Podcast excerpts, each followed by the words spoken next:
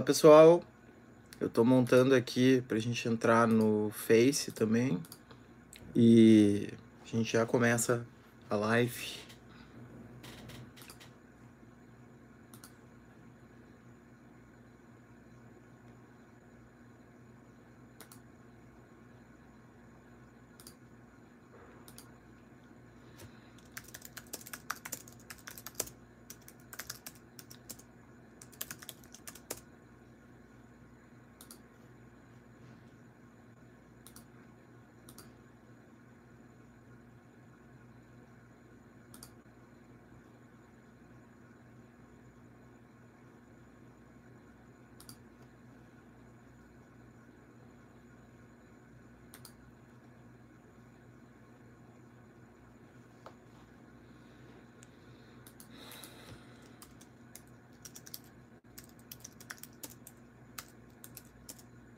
Já vamos começar aí.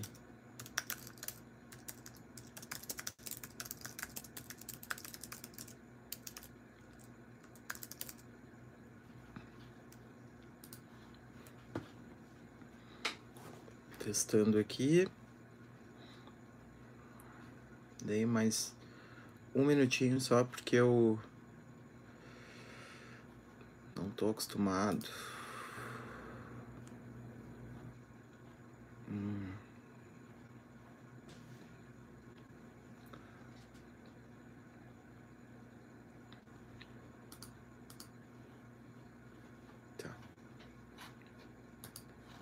Fazer no meu aqui.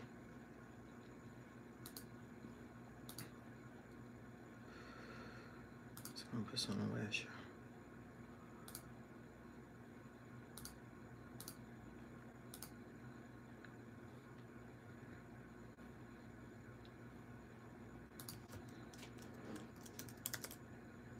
Já tô quase começando.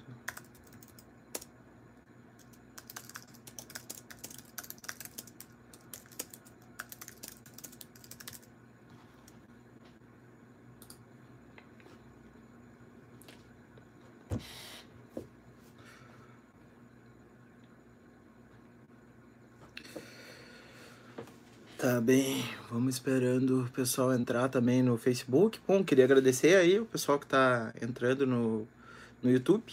Eu montei essa live com a ideia de desafogar um pouco essa solidão que a gente tá sentindo, né? Estar tá em casa. Embora eu seja uma pessoa que não seja tão avessa assim a ficar em casa, porque como alguém que pesquisa e, e tá sempre, uh, digamos assim, diante do computador ou uh, lendo alguma coisa, a rotina não é tão, tão diferente. Só que em algum momento do dia a gente acaba circulando, né? E, e convivendo com outras pessoas. Então é uma sensação um pouco sufocante estar preso em casa nesse, nesse momento. Uh, então, assim, eu pensei em, nesse período, voltar para as redes sociais e, e, e, abrir uma exceção, assim, é uma convicção que eu fui adquirindo e pretendo falar sobre isso também nessas lives, de que apesar dessas redes sociais nos trazerem diversas vantagens, benefícios, contatos, alargarem nossas redes, né? Quantas pessoas legais eu não conheci ao longo desse período uh, nas redes, e não posso negar isso. Uh, por outro lado, elas têm um custo bastante alto, né? E esse custo é um custo, sobretudo, para nossa saúde mental, né? Um custo uh, corporal mesmo, né? Ele, ele, uh, essas redes, elas funcionam uh, sugando a nossa atenção 24 horas por dia, 7 dias por semana, o máximo de tempo possível. Elas existem para isso e elas obtêm lucro com isso. Mas uh, a custa muitas vezes da nossa sanidade, né? A gente fica muitas vezes sujeito à interação com pessoas que não são pessoas uh, que querem travar um diálogo civilizado, a gente uh, acaba também muitas vezes sofrendo algum tipo de agressão ou microagressão que é completamente despropositada, e a gente fica pensando por que, que a gente se submete a isso, né? Se a gente realmente está tá, tá, uh, condenado a, a, permanecer dentro dessas redes como a única forma possível de viver na, na atualidade. Né? Uh, eu tenho lá minhas dúvidas, eu sei que existe toda uma discussão uh, contra o que pode ser chamado de um. poderia ser chamado, talvez, sei lá, de um anarco-primitivismo ou alguma coisa assim, né? Que significaria simplesmente sair das redes. Mas, por outro lado, uh, eu também entendo que. Uh, por quê, né? Por que, que a gente tem que ficar necessariamente uh, dentro delas, né? Quer dizer, será mesmo que existe alternativa a não ser ocupar essas redes que existem com seu modelo de negócios, com seu sistema de likes, etc e tal, é, do jeito que elas estão colocadas, não, não, não há outras maneiras, então, da gente interagir. É, o que eu vejo, assim, muito é que existe. Eu tô às vezes, às vezes olhando para baixo, olhando para cima, porque eu tô colocando no Facebook, no YouTube e a câmera do celular é um pouquinho mais baixa que a do computador, então fica essa, esse alto e baixo aí.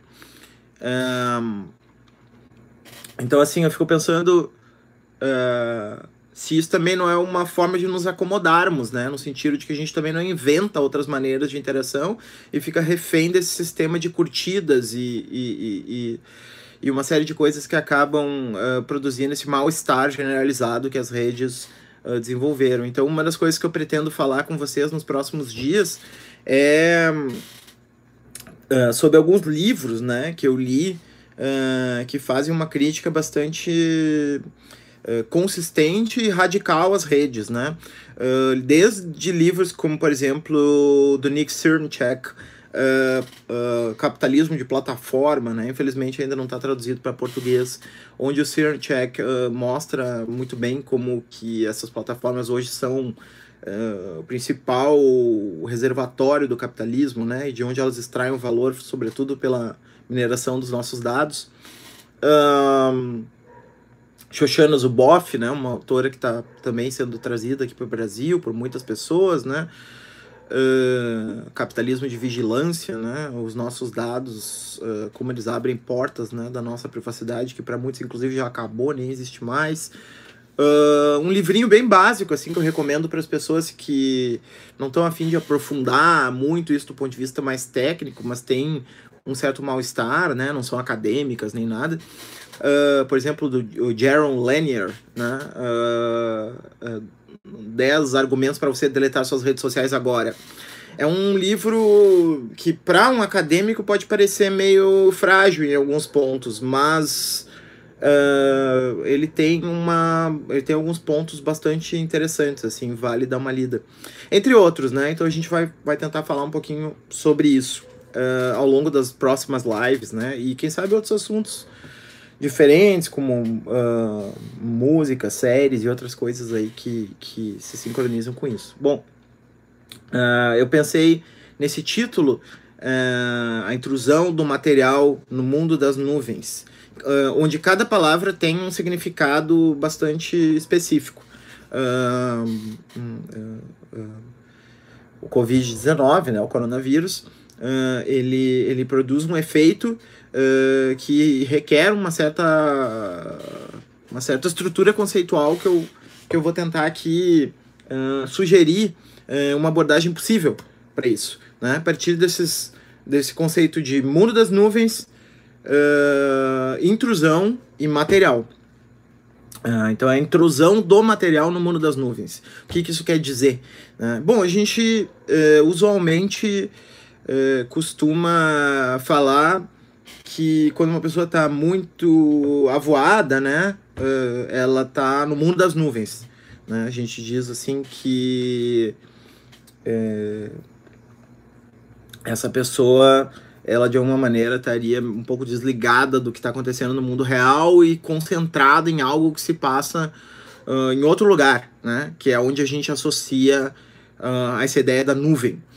Uh, e é engraçado, né? Porque, segundo alguns autores, então, desses que eu estou lendo, a nuvem acabou se tornando uma das principais imagens para a gente pensar o nosso mundo atual, né? para a gente pensar o que está acontecendo. Talvez ela tenha se tornado a principal imagem um, uh, desse mundo pós ascensão das plataformas.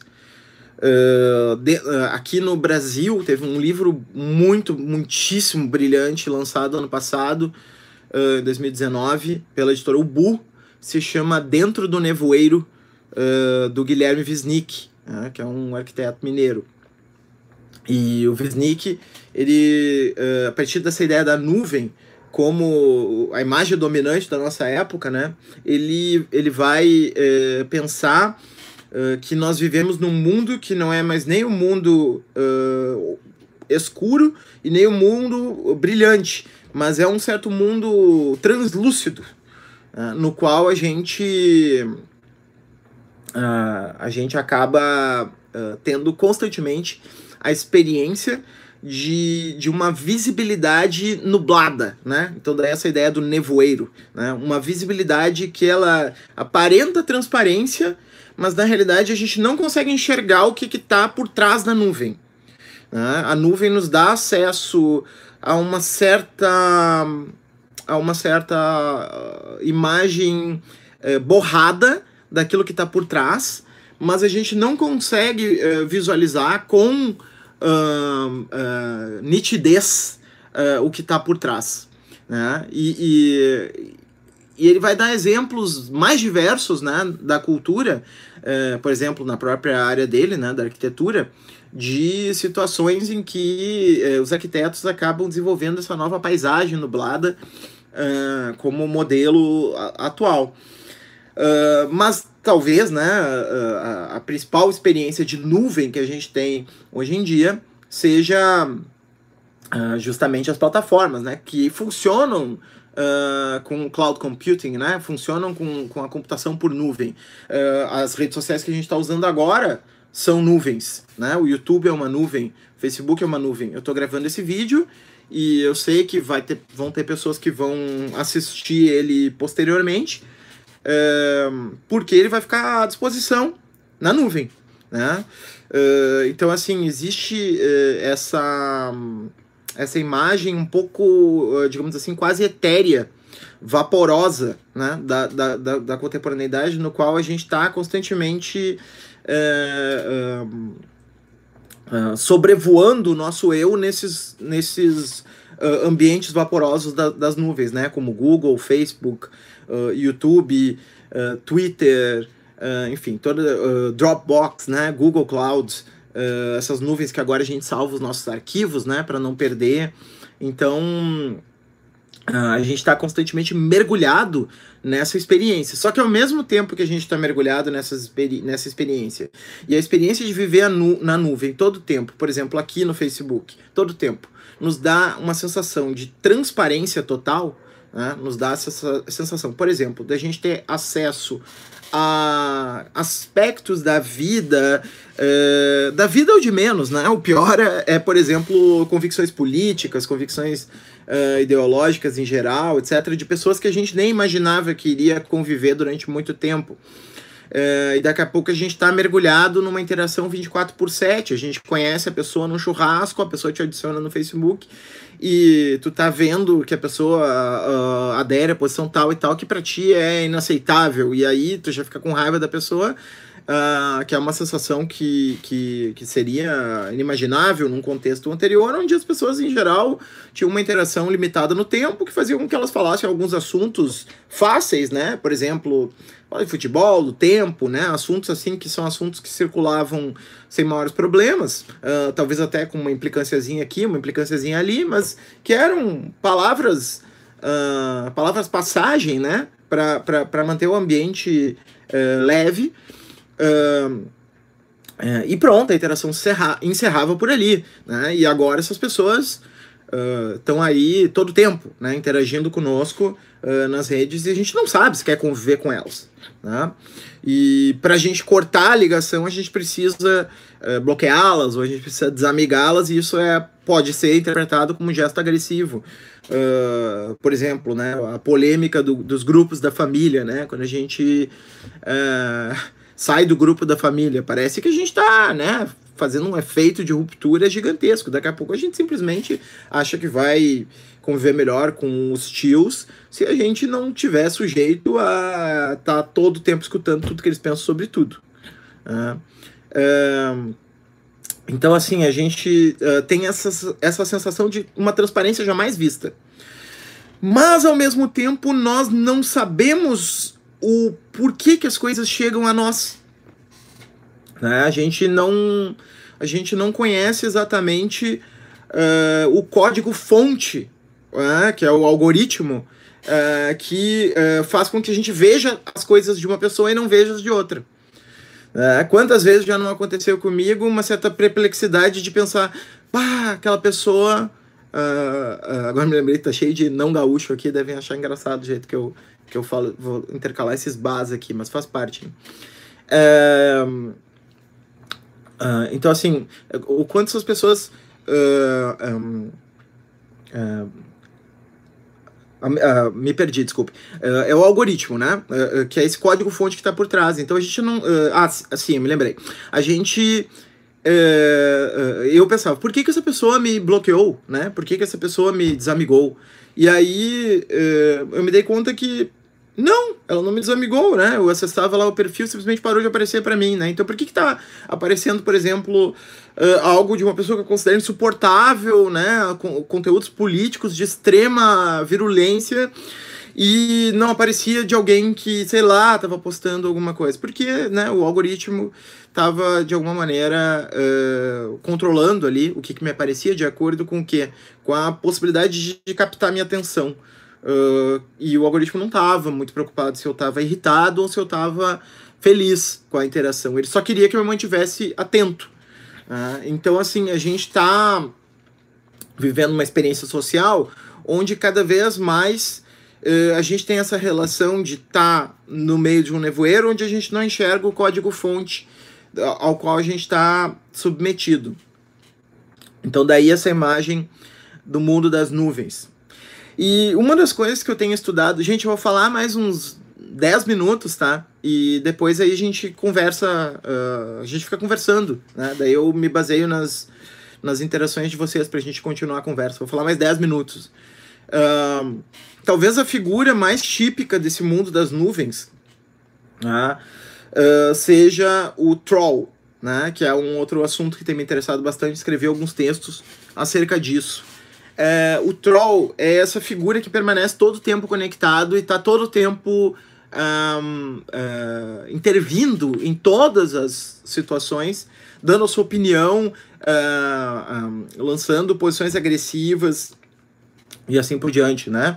É, o nosso presidente, por exemplo, é um troll, né? Ele é um cara que uh, e, é todo assessorado por uma equipe de trolls, né? No sentido de que ele ele tá ali deslocando uh, o diário oficial, uh, deslocando as várias instâncias de mediação que existiam na esfera pública para as redes sociais, onde ele pode ter esse comportamento sem ser,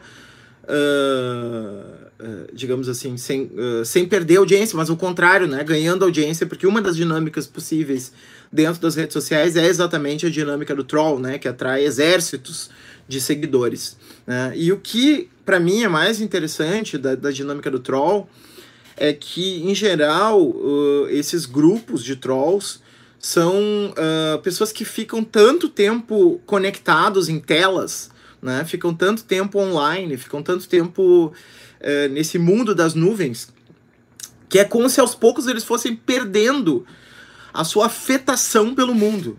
Né? Porque no universo imagético tudo se nivela. Né? A, a gente pode estar tá vendo um filme e pode ter uma cena de amor em seguida uma explosão. Se a gente pensar o que isso significaria na nossa vida real, isso é, é inimaginável. Né? Imagina uma explosão uh, uh, o que aconteceria, né? Se eu estivesse num lugar e explodisse uma bomba, né? E, e os personagens uh, de, nos filmes, nas séries, etc e tal, eles seguem a vida como se, assim, aquilo fosse um episódio uh, passant, né? Por quê? Porque nesse mundo uh, das nuvens, né? Nesse mundo da imagem, uh, as coisas são todas niveladas, né? É um pouco isso que o Guy Debord uh, pensava enquanto a sociedade do espetáculo, né? Essa realidade produzida como imagem e que vai cobrindo a vida como um todo, né? a ponto de se tornar indiscernível da vida mesma. capturar a vida nesse sentido, né? Então, uh, uh, tudo é nivelado. E a sensação que esse sujeito tem quando tudo se nivela é a sensação da perda do, da afetação. Né? Essa pessoa ela, ela perde a capacidade de ser afetada por aquilo que ela faz, por aquilo que ela. Uh, por aquilo que fazem a ela. Né? Ela, ela, ela fica nesse universo que é um universo meio gamificado, assim. Né? Um universo que parece um jogo de videogame né? E não todos os gamers são uma das, das uh, uma parte, né, dos gamers uh, pertence assim a esse universo de referência da trollagem, né? Um, de uma tal maneira que a pessoa vai perdendo a sua sensibilidade, né? Ou pelo menos, talvez ela não perca a sensibilidade, mas ela perde a experiência da sensibilidade. Né? Ela, ela, não, ela não experimenta a sua sensibilidade, ela só experimenta essa relação uh, cognitiva com a imagem. Uh, e aí isso vai produzindo uma sensação de que o mundo vai, vai ficando muito leve uh, e que o mundo vai, As coisas vão perdendo seu peso real, né? Elas vão se nivelando num, num, num nível em que tudo é. Tudo é. Tudo pertence ao mesmo nível. Então, assim, quando a gente pensa, por exemplo, terraplanismo, né? Terraplanismo. Como que alguém pode ter uma percepção tão absurda da realidade a ponto de achar que a Terra não é redonda, sendo que existem fotos, pessoas que saíram do planeta, uh, e quinhentas evidências de que o planeta é redondo, etc e tal. Porque nesse universo de, de, de, de telas, tudo é nivelado. Então, é, uma crença e outra, elas estão no mesmo patamar. É como se fosse só uma questão de opinião. Né? É, o mundo real mesmo, a esfericidade da Terra enquanto outro uh, em relação a mim, porque eu não sou o planeta, o planeta não está dentro da minha cabeça. Né? Uh, não importa o que eu penso pro planeta, ele segue redondo. Não importa que eu, que eu queira que ele seja uh, plano. Uh, então, assim, se chega nesse nível de crença absurda porque tá tudo no mesmo patamar uh, imagetizado, né? Tá tudo nessa nuvem onde tudo se equipara. E o Bolsonaro, por exemplo, ele é um cara, assim como Trump e esses outros populistas de direita, ele é um cara que sabe jogar muito nesse regime. Né? Então ele fala os maiores absurdos, uh, ele fala coisas que parecem impossíveis que alguém na posição dele uh, possa falar. Uh, mas é como se aquilo não tivesse peso, porque no final das contas tudo vai ser decidido pela quantidade de likes no Twitter. Né? E, e assim, a gente viu que por mais que a gente queira dizer que isso é um fenômeno local, de rede social, que esse pessoal, no final das contas, não importa, bom, esse pessoal ganhou as eleições, né? Então, assim, é, importa sim essa dinâmica de redes sociais, né? Produz efeito, sim. Uh, uh, o Brasil está sendo governado pelo Twitter. O Bolsonaro uh, ordena que os ministros entrem no Twitter. Então, Sérgio Moro, uh, Néstor Araújo, esses ministros todos acabaram migrando para o Twitter porque ali estava o governo no seu canal direto com os seus apoiadores, certo? Só que o discurso do Bolsonaro tem essa característica, em geral, de ser um discurso uh, absolutamente é, desconectado uh, da realidade. Né? Um discurso assim uh, que, que é um discurso que funciona para uma claque completamente ideologizada, sectarizada, que aceita qualquer coisa que o seu líder disser. Né? Ela está num estágio, né? se a gente pegar lá o texto do Freud, que foi um texto que eu voltei a estudar, uh, Uh, então, uh, alguém disse aqui que meu bonequinho foi feito por um amigo do Brick. Legal, ganhei de presente da minha mãe e botei os dois ali. Ela que escolheu para mim o, o Nietzsche e o Marx. Eu gosto dos dois autores, né? Não sou, não, não sou fiel a ninguém, nem discípulo de ninguém. Uh, portanto, talvez seja, seja bastante nietzscheano nesse aspecto, mas enfim, ficam ali na decoração do, da paisagem aqui. Então, o, o só para então assim o Bolsonaro fala os, as, os maiores absurdos e nada acontece porque no universo das redes sociais uh, tudo se nivela e só o espetáculo decide, certo? Certo. Uh, esse, esse é um ponto. Uh, e qual é o. Então, essa é, esse é o mundo das nuvens que a gente estava, né? O mundo onde, onde tudo que parecia impossível acontece. Né? O Trump. Uh, daqui a pouco, um episódio dos Simpsons. Que é o Trump virou presidente, se materializa. E o Trump, de fato, se torna presidente dos Estados Unidos. Uh, coisas que parecem uh, impossíveis de acontecer se tornam reais porque são regidos por essa dinâmica de nivelamento geral. Uh, presidente mandando banana para jornalista, esse tipo de coisa. Bom, uh, essa é a parte do mundo das nuvens, mas a gente tem a parte também da intrusão do material. Né? E aí eu estou fazendo, por intrusão do material, estou fazendo referência a duas filósofas que eu gosto muito. Uma é Isabelle Stangers, que escreveu um livro que se chama uh, No Tempo das Catástrofes, uh, onde, nesse livro, entre outros trabalhos dela, ela uh, traz o conceito de intrusão de Gaia. Ah, então, ela usa essa imagem de Gaia para pensar na catástrofe ecológica e na, na irrupção de forças uh, que são indiferentes a, a, a, a, valores morais humanos, né? For, forças catastróficas que uh, estão alheias ao fato de elas serem justas ou injustas. Né? Elas simplesmente reagem uh, ao, ao que está sendo produzido em relação a elas.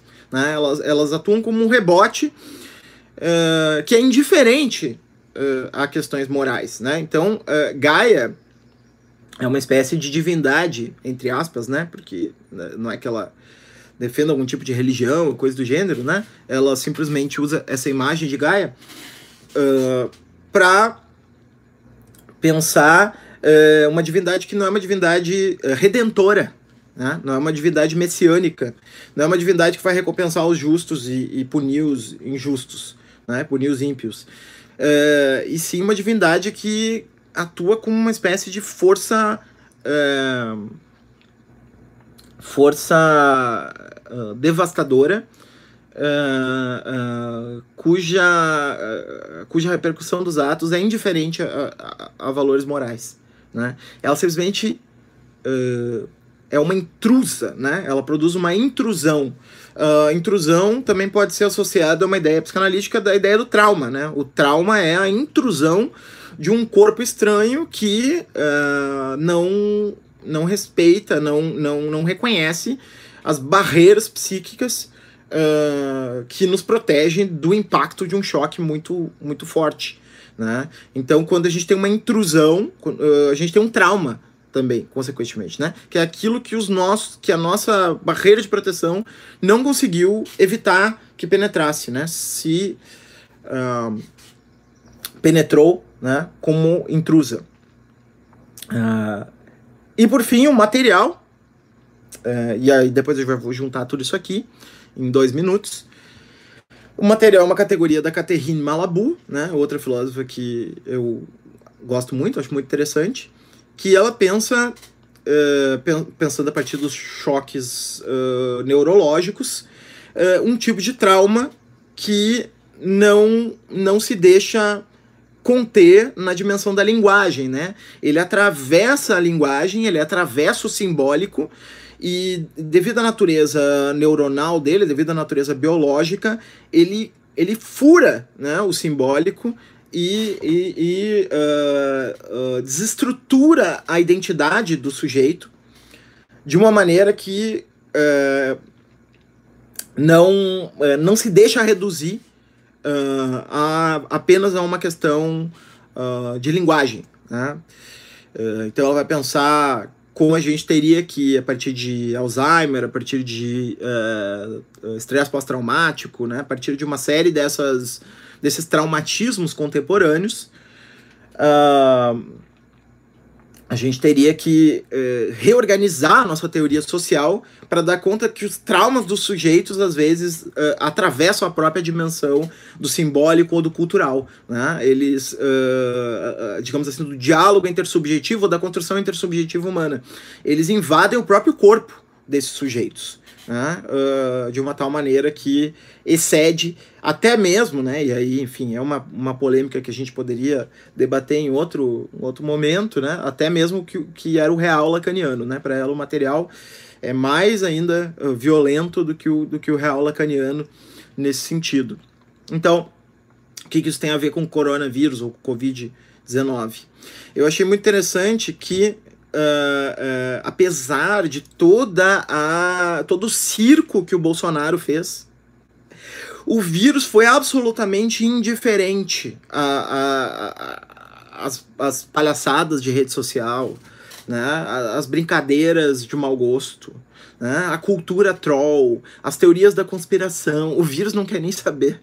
O vírus foi entrando e foi eh, eh, eh, pegando esses sujeitos trolls que estão no governo de uma maneira que eles se acreditavam imunes, porque eles estão de tal maneira uh, capturados também por essa dinâmica de tela das plataformas, né? Que é mais forte do que os próprios populismos de extrema-direita.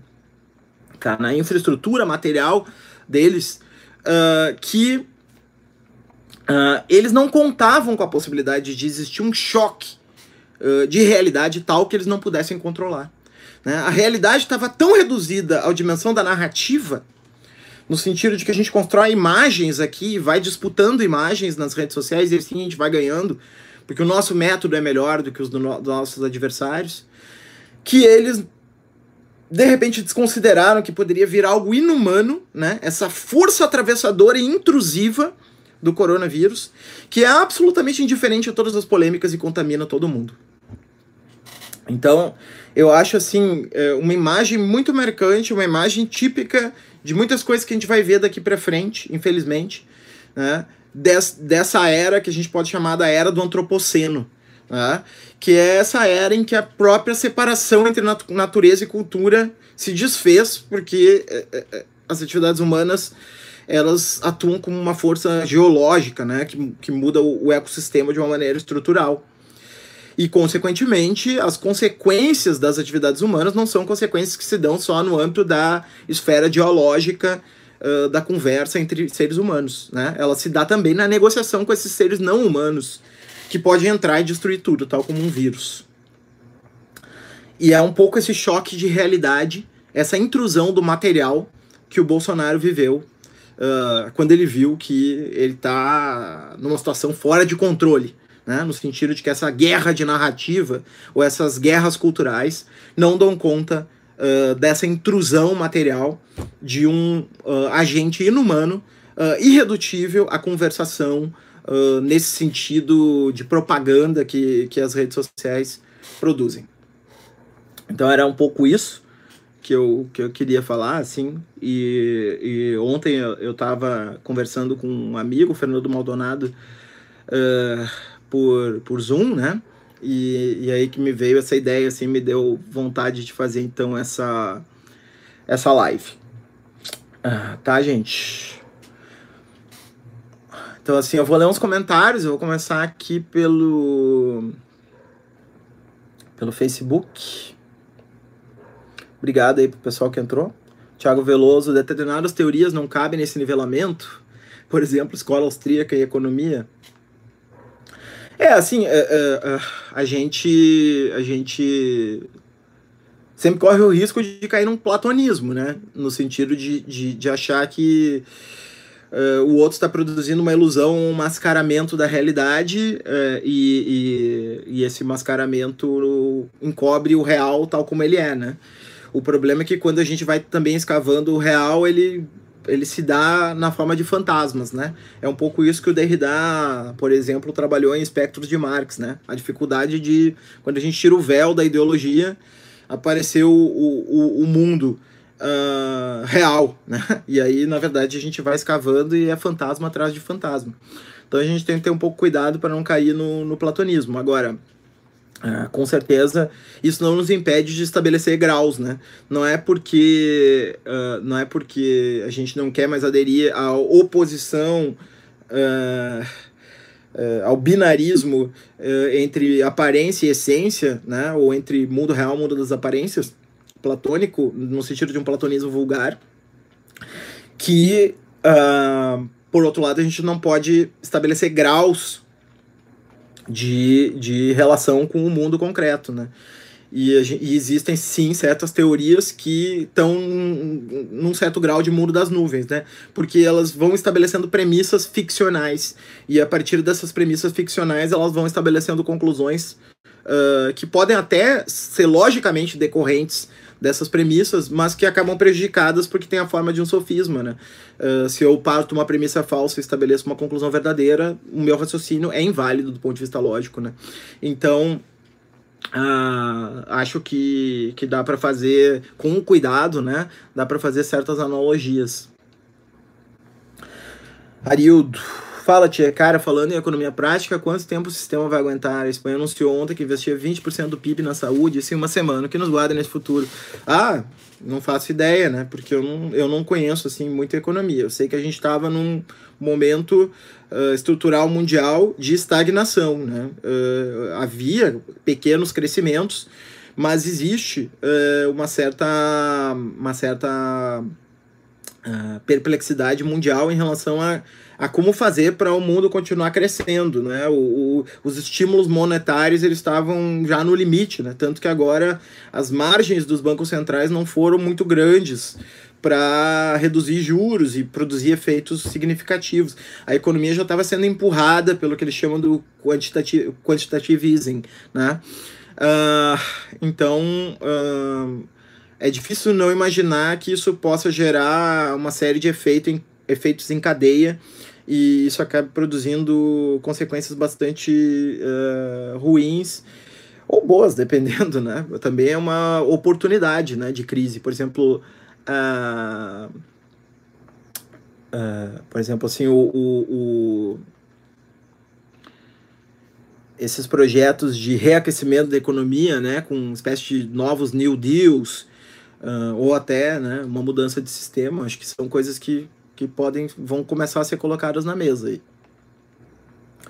Muito bo... Nádia Alvarez, muito boa ideia do real invadindo a narrativa. Obrigado.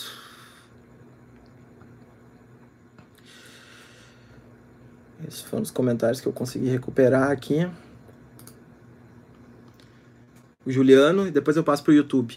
O interessante é que a crítica à verdade, à ciência, chamada grande mística, que tradicionalmente era feita por setores progressistas, foi apropriada pela extrema-direita. O mundo das quebras de hierarquias foi entendido pela extrema-direita junto com o mundo e a lógica das redes sociais. Isso é verdade. Embora a, a, a maneira como os setores progressistas faziam a crítica à ciência, à verdade, à objetividade de todas as questões é muito diferente da maneira como a extrema-direita faz, né? Uh, porque uh, a rigor boa parte dessa crítica à, à ciência, por exemplo, uh, por autores como Foucault, entre outros, era feita uh, porque uh, a ciência ignorava os processos materiais reais a partir do qual ela era produzida, né? Ela trabalhava a partir de uma idealidade, como se os resultados da pesquisa científica fossem alheios às condições estruturais nas quais eles são produzidos. Então, nós precisaríamos, de alguma maneira, incorporar também o conhecimento desses processos para uh, refinar o nosso conhecimento. Uh, então, eh, a relação entre verdade e poder aí não era simplesmente uma relação manipulatória, né? Era no sentido de que os processos de produção de verdade são também processos de poder, porque estão envolvidos em tramas reais, materiais, né? E não uh, flanando num universo meramente ideal uh, de onde os cientistas, filósofos e outros pensadores intelectuais extraem suas conclusões. Né? Esses intelectuais estão jogados no mundo né? e, portanto, esse conhecimento ele se dá entre corpos de pessoas reais. Uh, então, a gente precisaria refinar o nosso conhecimento nessa direção, estabelecer uma espécie de crítica aí, né? embora o Foucault não seja um autor que reivindique essa palavra crítica. Né? Uh, entre outros, né? Eu, eu, eu, falei grosso modo, né? Nem, nem sou assim um, um grande especialista em Foucault, é um, apenas um autor que eu li bastante coisa na vida. Uh, já a extrema direita, ela faz isso da maneira mais uh, mais trivial possível, né? que é fundamentalmente uh, alegando que esses processos são processos de manipulação uh, baseado numa noção vulgar de ideologia, né? Quer dizer, esses, esses, sujeitos eles têm interesses e eles expõem seus interesses por meio de uma ideologia que mascara a realidade de que a rigor eles só estão lá defendendo seus interesses. E esses interesses são, sobretudo, interesses de poder, né? Então, na verdade, tudo é um plano escondido de algum agente que está uh, defendendo algum interesse ali. Uh, certo?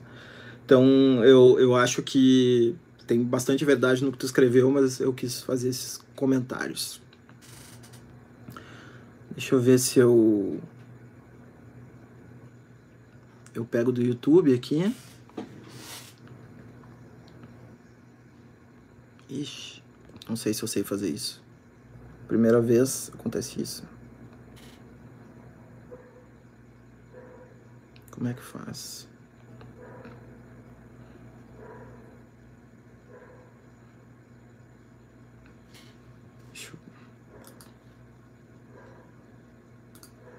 Não tô conseguindo aqui do YouTube, gente. Desculpem. Deixa eu ver se eu consigo entrar na minha própria live aqui e pegar.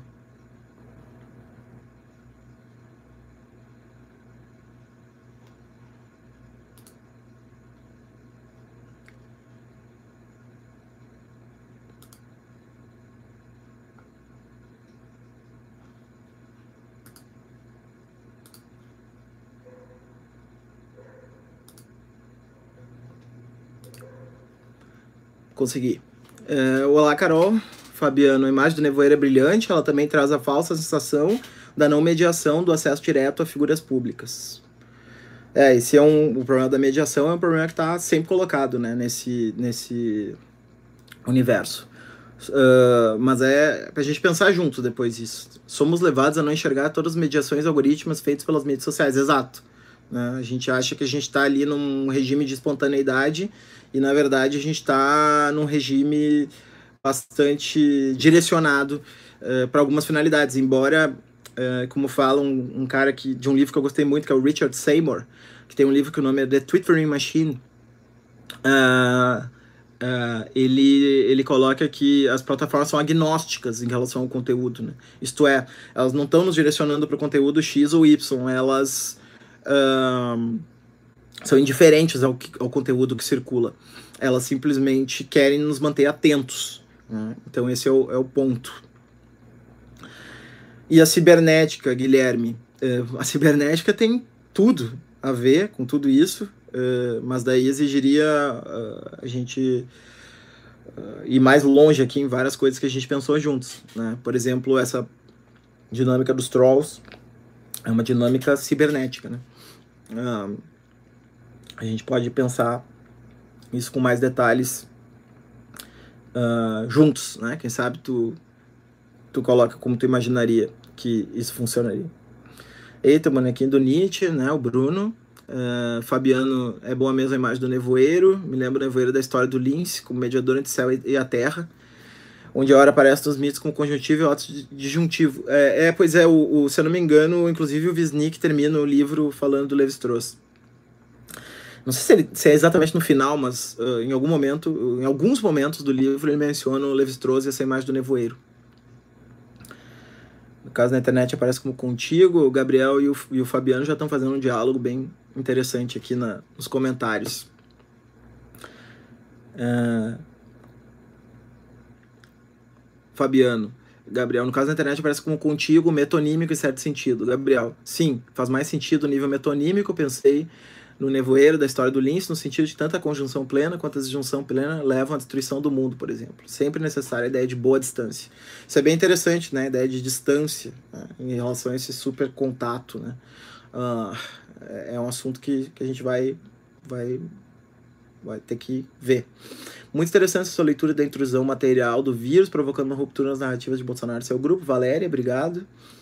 Uh, Fabiano, tenho pensado sobre como uma crítica ameríndia ao antropoceno passa pelo não respeito à boa distância, aos efeitos nefastos e não se respeitar uma certa ética, estética, etiqueta em relação a outrem. Né? É, a ideia de inclusão, por exemplo, é, é bem representativa disso. A ideia de inclusão é a negação da distância, né? Uh, e, e bem ou mal, o Bolsonaro está defendendo uma espécie de inclusão, né? Só que é uma espécie de inclusão lá Gamben, né? É, captura fora, né? O ex-capere, que ele fala, né? O sujeito que foi capturado fora, como vida matável. Né? É um pouco isso que ele está defendendo dos índios. É, fazer com que ele se transforme nessa, nessa figura marginal que está na borda entre o dentro e o fora. E por isso pode ser é, eliminada. Júlio, Júlio César Filho, é como essas instruções podem contribuir à superação do capitalismo? Uh, acho que ele estava falando das intrusões, né? Uh, porque eu. Desculpa, Júlio, sei que foi erro de, de, digitação ali, mas é que eu tenho. É, eu tenho alergia à palavra instruções, né? É, é uma palavra que me remete assim, a um certo tipo de pensamento muito de receita, assim, né? Que é um pouco oposto do que, para mim, é o pensamento. Uh, mais 10 minutos, tá, gente? A gente vai até às 7. Uh, como essas uh, intrusões contribuem? Bom, eu acho que o que é interessante a gente pensar a partir dessas intrusões é aquilo que parecia inimaginável, né? Que é, por exemplo, o desconectar, né? o crescer menos. Uh, se a gente pensar nos efeitos para o meio ambiente que essa crise está produzindo, por incrível que pareça, são efeitos positivos, né? A Pisa e a Grama tem um artigo lá que eles falam da decadência humana de, de Portugal, o declínio populacional, né, de, de Portugal e como aquilo estava produzindo um efeito de reavivar o ecossistema, né? E e é óbvio que eu não estou dizendo que o cara tem que explicar isso na internet. Não estou dizendo que as pessoas que é bom, é bom que as pessoas morram, obviamente não, né? Mas estou dizendo assim uma certa uh, uma certa sensação de que talvez a nossa relação nesse novo mundo de onde a gente exauriu uh, o meio ambiente, né? de onde a gente exauriu a Terra naquilo que, que, que dava e agora então a Terra está respondendo, talvez isso não seja uma virada para cima, talvez seja uma virada para baixo. No sentido de que talvez a gente tenha se super desenvolvido, né, uma expressão do Verde Castro recente, e, e precisa se uh, desdesenvolver, né? Uh, que também é se envolver, num certo sentido. Uh, e eu acho que a experiência do vírus vai um pouco nessa direção, né?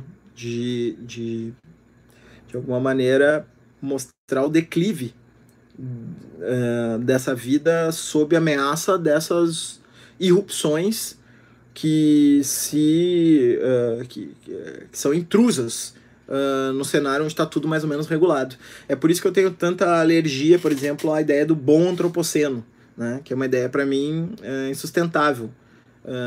a ideia de que, de alguma maneira, a gente conquistou a hegemonia planetária devido à nossa capacidade racional exclusiva, uh, que nos permite fazer operações que os outros animais não sabem fazer, e que, portanto, nós teríamos aí a possibilidade de fazer ainda melhor por nós, na medida em que a gente interfere diretamente nas forças naturais, fazendo com que, por exemplo, uh, para alguns, né, a gente possa até abandonar a Terra ou ou enfim, fazer upgrades uh, biotecnológicos que nos possibilitam subsistir, ou para outros de uma maneira um pouco menos agressiva, uh, amplia também as nossas responsabilidades em relação à terra, etc. e tal, né?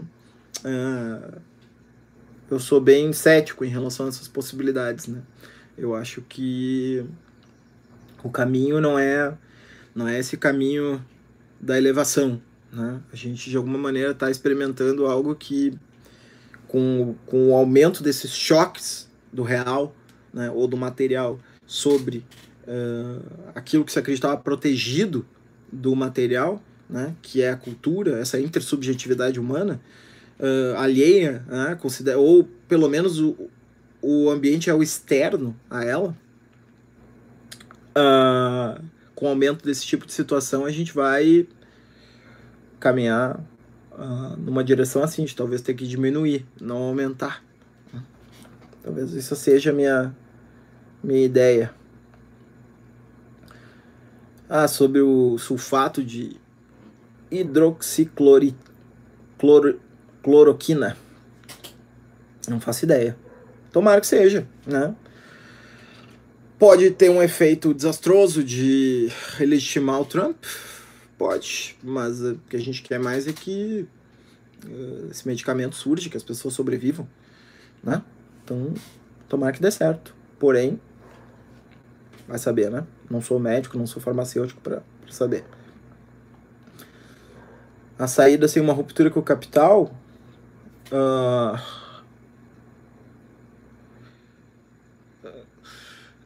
Acho que depende, né?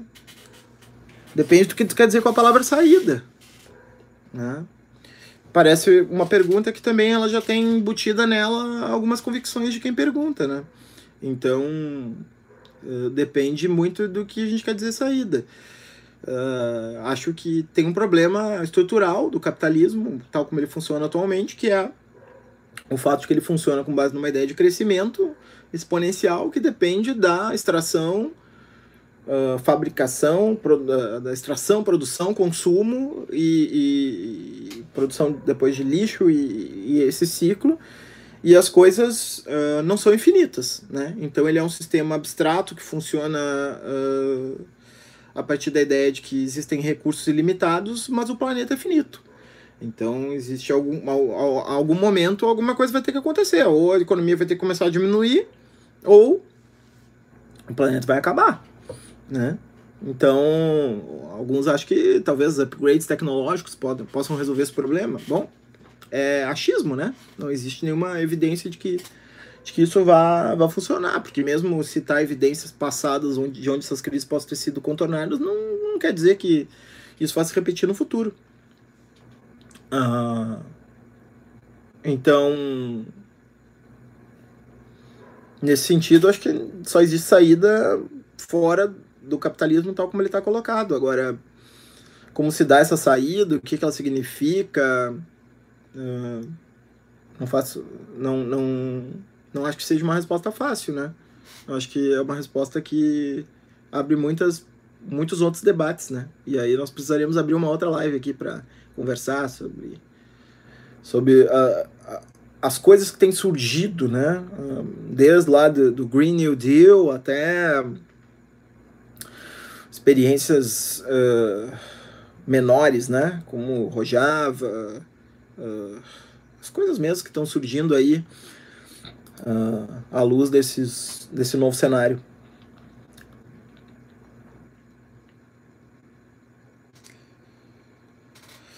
Tá, pessoal, acho que é isso. Deixa eu ver se tem mais alguma. Os canais de Veneza limpos. Muito boa ideia, mas vai rolar outros dias? Vai. Vai rolar outros dias, sim. Talvez até amanhã eu faça. Uh... A estrutura global se retraiu tão rapidamente, parece um suspiro da ordem anterior de nacionalismo exacerbado. É, né? Um dos efeitos possíveis dessa crise é uh, o recrudescimento do autoritarismo e o fechamento das fronteiras. Né? Isso é um efeito possível. Sobretudo se o Trump sair por cima mesmo. Né? Por quê? Porque se o Trump sair por cima, Uh, já existe aí uma regulação de emergência em vigor. Nós não sabemos se ela vai ser revogada. Uh, quer dizer, a gente espera que ela seja revogada, mas a gente sabe que em política a gente não pode contar com nada. E a experiência do fechamento de fronteiras já foi realizada, né? Em vários países, na Europa, nos Estados Unidos, né? Uh, então, a gente pode estar tá vivendo aí o, um laboratório involuntário. Olha, olha a, a natureza ambivalente do que a gente está vivendo, né? Porque, por um lado, uh, o vírus significou um abalo do material, ou do real, tanto faz, uh, uma intrusão do material que desestabilizou essa ordem simbólica delirante criada pelos uh, políticos de extrema direita, né? essa ordem conspiratória, xenófoba, uh, supremacista, né? e assim por diante, que está tá sendo defendida e que se conecta com um monte de coisas que parecem meio aberrações, né? como antivacina, uh, uh, terra, terraplanismo, neomedievalismo, né? essas coisas todas muito loucas. Uh, então produz um abalo, né? Esses caras foram um pouco colocados no seu lugar nesse sentido. Né? Foram colocados no seu lugar porque eles. Enfim, né? As pessoas não vão levar a sério alguém que diga que isso é histeria. Por outro lado, é... tem isso aí. Ela funciona como um laboratório prático de certas medidas de emergência, que são medidas de estados autoritários, que estados autoritários utilizam fora das circunstâncias onde elas deveriam ser usadas. Né? Uh, é evidente que tem que ter uh, controle aduaneiro, tem que ter controle uh, sobre as pessoas que chegam nos aeroportos, né? tem que ter controle sobre uma série de coisas. Não vão ficar num Foucaultianismo vulgar de dizer que ah, isso é biopolítica, então, então faz. Isso é, um, isso é um, uma leitura um pouco vulgar do Foucault. mas também são instrumentos que podem ser usados em outros contextos para fazer outras coisas. Né? Entre elas, estabelecer regimes autoritários. Mais autoritários ainda do que os autoritarismos subterrâneos que já existem no nosso. Uh, não, não uh, o Rafael, Flávio Rafael, não, não, eu não, não comentei sobre o texto da Gambem. A gente pode, talvez, comentar na, Bom, vou comentar aqui só pra. Não, não vou comentar. Vou, vou... Eu, eu, eu faço uma outra live. Uh, mas uh, eu acho que o, o, a questão do Agamben ela é bem interessante porque ela traz um pouco das coisas que a gente está discutindo aqui, né? De, de, dos limites de um certo discurso que não se coloca no plano das materialidades, né? O discurso do Agamben é um discurso que se passa num nível que a gente poderia chamar de fenomenológico, né? no nível da construção do sentido. E, e a gente está lidando com fatos materiais brutos, que são inclusive alheios ao sentido. Né? Gaia é alheia ao sentido. O Covid-19 é alheio ao sentido. Ele não ele não está aqui para significar nada. Né? Ele atua de uma maneira imotivada. Uhum porque ele não está dentro desse universo semântico humano. Ele, ele pertence a outro tipo de, de, de, de agência, né? não humana.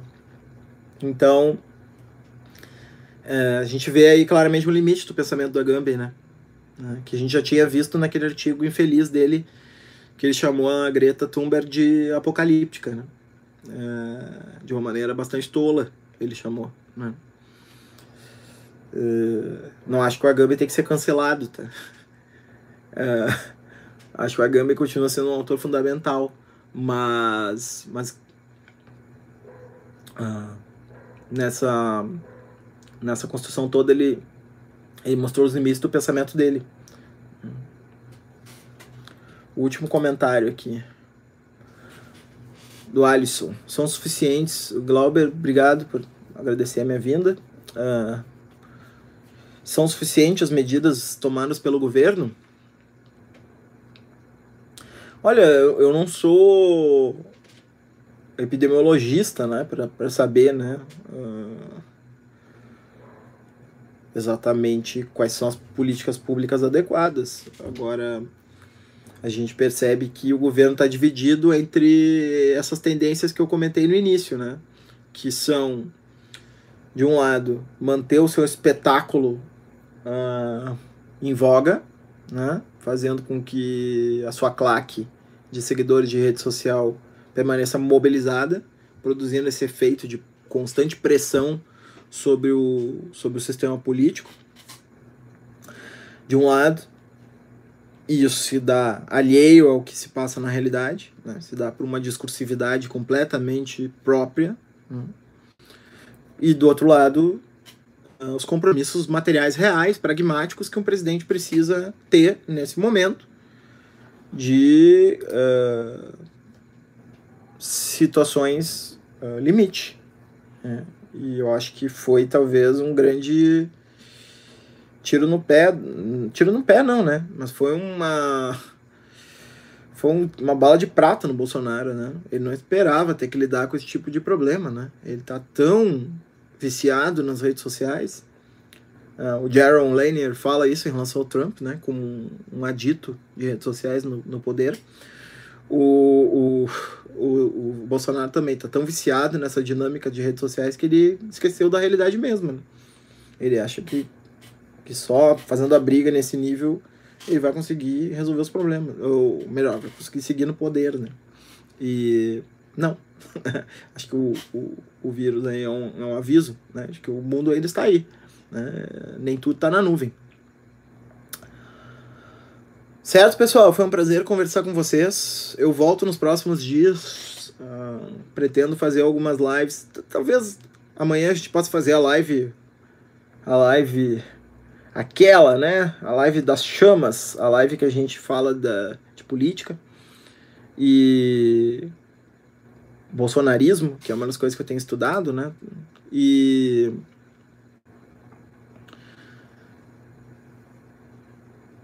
E aí, a partir de depois de amanhã, a gente começa a fazer, lives mais. Uh, como é que eu vou dizer? Mais profundas, né? Que a gente vai. Uh, prof... Não sei se profundas é a palavra, mas enfim. Sobre outras coisas, né? A gente, a gente pega alguns desses livros, talvez, conversa sobre eles, né? O, o, o ou, ou o Daily Bear, Angela Nagel, uma série de leituras aí que eu tenho feito para conversar com você sobre plataformas, capitalismo de plataforma. Uh, e outros assuntos, se quiserem, a gente pode fazer sobre Derrida, sobre outras coisas. E, e aí umas outras sobre música, sobre séries, né? A gente, a gente vai variando, né? Sempre com um pouco essa pegada filosófica, que é a minha característica, né? Mas vai mais ou menos por aí. Uh, vou terminar então recomendando duas coisas que, que eu tenho acompanhado bastante. Uma é são os boletins do fim do mundo do, do Bruno Torturra, uh, que estão aqui no YouTube, para quem tá no YouTube, lá no YouTube, para quem tá no Facebook. É, eu acho que o Bruno tem sido, assim, na minha opinião, o cara que tá melhor lendo o bolsonarismo. E tem muita gente boa lendo, muita, muita coisa boa, vou citar para vocês na, amanhã. Mas uh, quando eu digo que eu acho que é, para mim ele é o melhor, é porque, obviamente, é o que mais coincide com a minha posição, né? Não é porque eu seja dono do, da perspectiva que permite fazer o julgamento absoluto sobre o assunto. E, e também uh, recomendo para vocês o podcast do meu amigo Gabriel Divan, o Vira Casacas, né? Que, é, que tem ali um, um dos hosts, que é o Carapanã, uh, que sabe muito de extrema direita e tal, para quem quer conhecer esse assunto. Vá lá, né? o Gabriel é, é um rosto formidável, né? E, e eles têm bons episódios aí e tal. Nos próximos dias eu vou recomendar outras coisas que eu, que eu tô acompanhando.